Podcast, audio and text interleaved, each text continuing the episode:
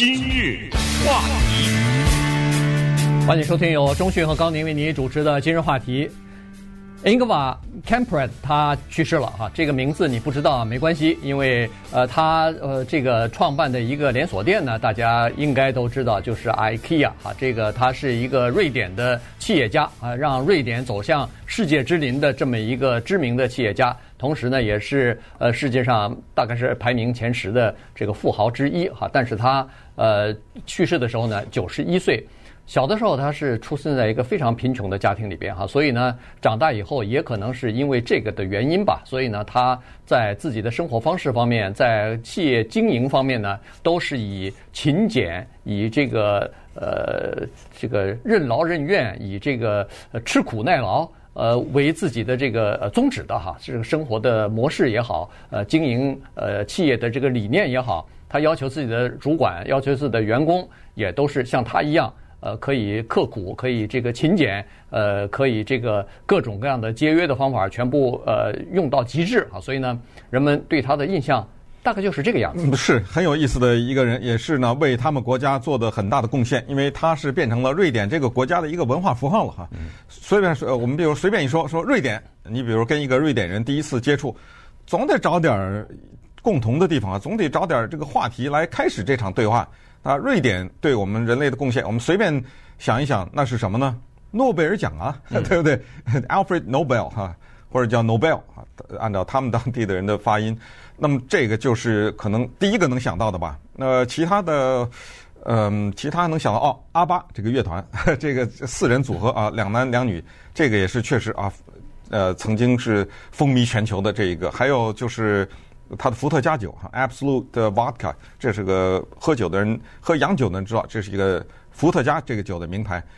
呃，服装方面，它有 H&M，这个可能很很多华人比较熟的这种呃买衣服的商店。这这个是瑞典的，呃，电影导演 Ingmar Bergman 啊，这是世界电影的大师。然后呢，我想就会想到 IKEA 这一家家具店哈，IKEA 很多人去过叫宜家，呃，可能有些人不知道这个名字哪来的哈，IKEA。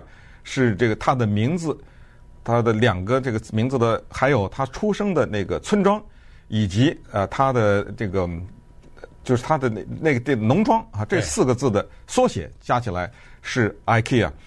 他啊这个人呢，就是叫做 Kamprad 呀，嗯，他是从一个卖火柴的小男孩开始发家的。对，果然啊，在这种地方啊，北欧啊那地方，安徒生不是丹麦的童话。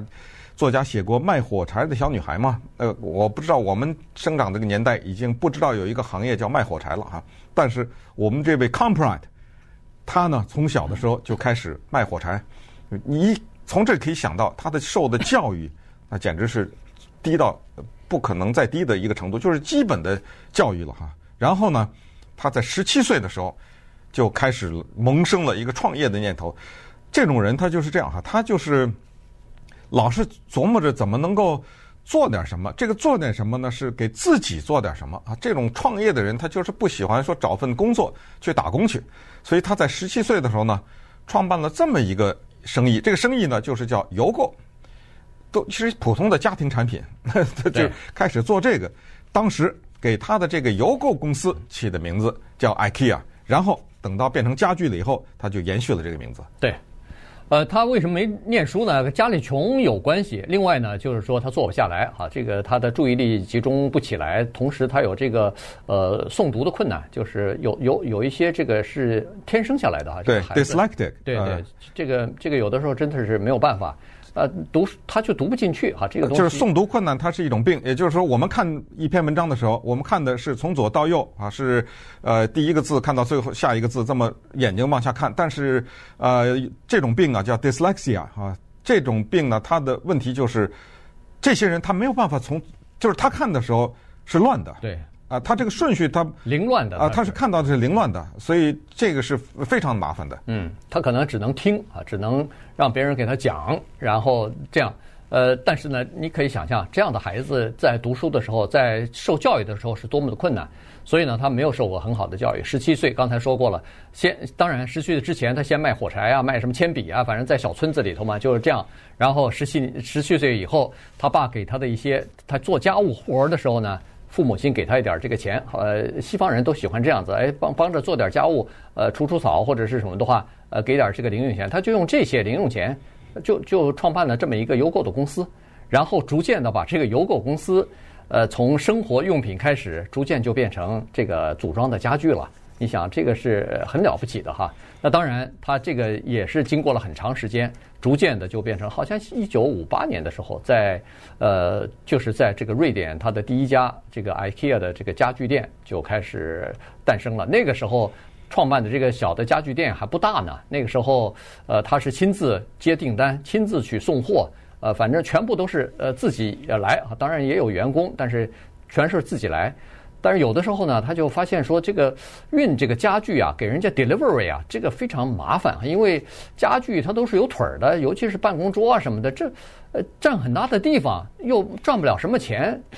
但是那个那个员工就跟他说，如果要是这个家具把腿儿能够敲掉的话，这就好了。这个没想到一下子让他脑洞大开，觉得哎，这是个办法哎。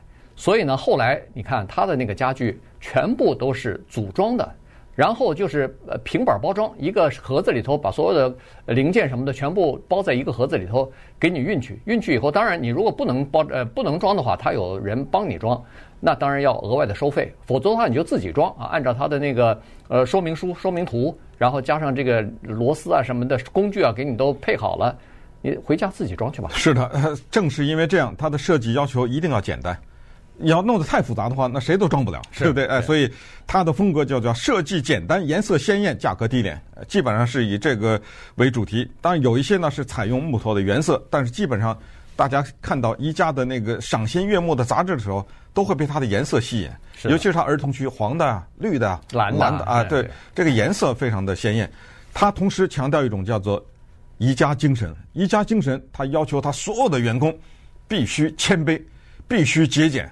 同时呢，必须热情。这个他是亲自要到店里去查，因为他并不太打自己的名字的这个品牌，所以很多他的员工根本不认识啊，根本不知道他长得什么样子。嗯，他到全世界他的一家店里，顺便说一下，他在全世界二十九个国家，三百五十家店啊，遍布，基本上从北南北美美洲啊，到呃欧洲啊，到中国啊，到什么亚洲啊都有哈他的店。他常常是悄悄的。坐着飞机就去了这个地方，然后这个到店里假装去买家具，然后看他的员工的表现。他要求他的员工是要怎么样呢？叫用一个具体的例子概括，你就知道他是怎么经营他的企业。一张纸必须得两面都写字，不允许一张纸只一面写字，然后就把这张纸给浪费了。所以你从这个就可以考虑。后来他写了本书啊，当当然也是在一个记者的帮助下，两个人一起写了一个，他就是打造宜家品牌的这个经历。在这个里面，这个书里面写到，这个人的经营方式是什么？叫做修道院般的节俭。修道院，嗯，那修道院是绝对不铺张的一个地方，那就是穷的叮了哐啷的这么地方。哎，因为他自己小的时候穷过。所以他用修道院式的这种节俭呢，管理他的这个企业，所以他认为今天我的成功，这个是原因之一，而且是非常重要的一个原因，绝对不浪费。在他的员工守则里面，他那个员工守则顺便说一下，用的名字是圣经的里面的那个十诫当中那个 Testament 啊，里面其中有一条罪孽，他的员工的罪孽就是节俭是美德，浪费是罪恶，基本上就是写在这儿的。对。所以这个跟他小时候的这个经历绝对有关系啊！当然他自己也是以身作则了。他基本上给人家生活当中，你见到他，你到他店里头去，呃，或者说跟他打交道的时候，他也基本上都是以这个呃姿态来出现的。你看他穿的那个衣服，就和农民一样，跟你家的这个员工差不多哈，就是园丁穿的那个衣服差不多。然后开一辆比较旧的这个 Volvo 哈，Volvo 顺便说一下，也是瑞典的呃呃算是国宝一样的哈。然后呢？呃，在从来坐飞机的时候，从来不坐头等舱啊，什么商务舱，全部是经济舱。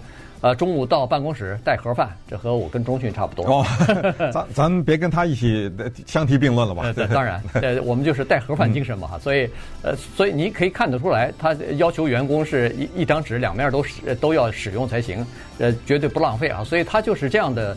呃一种风格。那当然，后来记者发现说，实际上它也有呃 Porsche，也有这个呃这叫什么车？这叫反正就是比较高档的车。同时，他的住的家呢，也不是呃就是一般的这个家庭，他也有豪宅。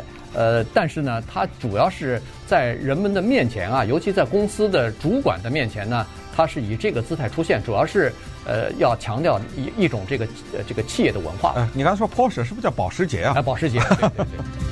今日话题，欢迎继续收听由中讯和高宁为你主持的今日话题。呃，宜家的这个 IKEA 的创办人和老板 Ingvar。呃，Kamprad 他去世了，他九十一岁的高龄。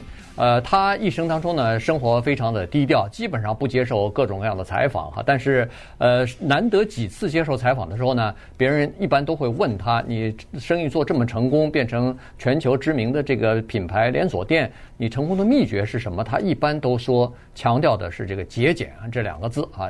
你看他的这个经营，呃，确实也是这样子哈。他首先，他那个店啊。占地比较大，所以呢，它基本上都是在那个地价比较便宜的郊区，而不在这个地价呃贵的这个市中心啊。这是第一。第二呢，就是它的销售人员和销售的成本啊压得非常的低，所以你到了店里头去呢，呃，尤其早期的时候，很多的百货商店都是服务至上啊，弄很多销售人员。他呢，基本上你在店里头看不到销售人员，基本上你就是自己去体验。呃，想买什么你就呃挑出来哈，所以呃他把这个压的比较低，再加上呢，他制造成本也非常的低哈，采采购的成本也比较低，他就是走简单的路线。走这个呃包装也简单，运输也简单，呃各种这这个设计也非常的简洁啊，他就走这个路线。呃，他举了一个例子，在当初他的这个呃五八年在瑞典开第一家店之后，他那个发展的势头非常的好哈，一家一家的开出来以后呢，他的那个竞争对手啊就开始打压他了，包括他的供货商就开始呃提价啊，或者是不卖给他东西，对他进行各种各样的封锁什么的。于是呢，他只好走出。呃，这个瑞典啊，跑到波兰去采购，跑到波兰去制造、组装这些东西，反而让它的这个价格啊进一步的降低了，打压它反而成就了它啊。所以呢，他就用这个经常来提说，我这个节俭的这个风格、节俭的这个企业文化呢，是我成功的最主要的呃根本的这个支柱之一了。但是，接下来呢，一个沉重的炸弹啊，在一九九四年的时候呢爆炸了。一九九四年的时候。挪威有一个著名的法西斯主义者，这个人名叫 Per i n g d a l 他去世了。他去世以后呢，人们在他的档案当中，他自己保留的这些文件当中，发现了 Kamprad 这个人的名字。原来宜家的这个老板在一九四二年的时候就加入了挪威的纳粹党。同时，他在积极的为纳粹党吸收雇员呐，呃，吸收人员呐，然后募款呐等等，是一个非常积极的活动者。而且在文宣方面，他也做了很多，写了很多纳粹理念的文章。而且一直到第二次世界大战结束以后的一九五零年，还在那儿效忠呢。嗯，他其中有一封信写给英格岛，说我真的为我自己的一生当中，作为一个纳粹分子而感到无比的骄傲。那是一九五零年。他还写这种信啊，所以这个呢是本来以为人家不知道，结果一九四九年这个英道一死，哗的一下，这个变成了一件很大的这个新闻。呃，当然呃就是不是一九五零年，一九九四年啊，他一死，他从一九五零年从开始就是四几年五五几年隐瞒的事情，在一九九四年的时候，他那时候宜家已经是名声大噪的时候，突然这一下呢就爆发了。在第二次世界大战的时候，挪威是中立国。没有被纳粹所占领，但是旁边的什么挪威啊什么，就就这些地方，结果呢，纳粹的军队常常是叫做借道挪威，呃，借道那个瑞典，嗯，就张经常就是军队就从这开过去，所以在瑞典的这个地方呢，有很多积极的纳粹主义者。当然，这个是爆发了之后，那他也没办法了，也没办法掩饰，也没办法说这个的信是假的呀，他只好给他的员工啊，给媒体写信，那。